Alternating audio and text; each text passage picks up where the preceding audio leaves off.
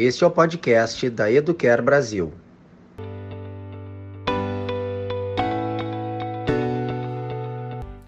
Olá, eu sou Daniel Freitas, urologista, e vou conversar um pouquinho hoje sobre Novembro Azul, saúde masculina e câncer de próstata. Os homens, de maneira geral e por razões culturais, não se cuidam tão bem como as mulheres, mas esse cenário precisa mudar e eu vou te explicar alguns motivos. Com a população ficando mais velha, surgem problemas específicos relacionados ao envelhecimento, entre eles as doenças da próstata.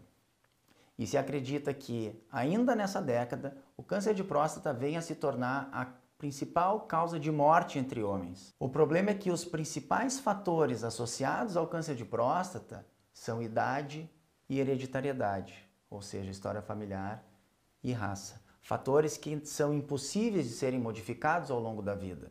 Nos resta então a possibilidade de diagnóstico precoce, diagnosticar a doença enquanto ela é restrita à próstata, localizada no órgão e, portanto, com possibilidade de cura.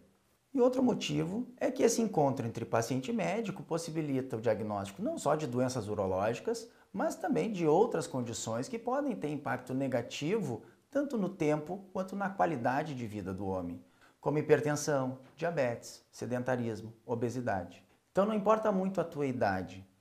Agenda uma consulta com teu médico, seja ele o cardiologista, o urologista, o clínico, o geriatra, porque ele vai ter condições de te orientar sobre as demandas e necessidades específicas da tua faixa etária. Então investe um pouquinho mais em ti mesmo, não desperdiça oportunidade de diagnóstico e de tratamento precoce.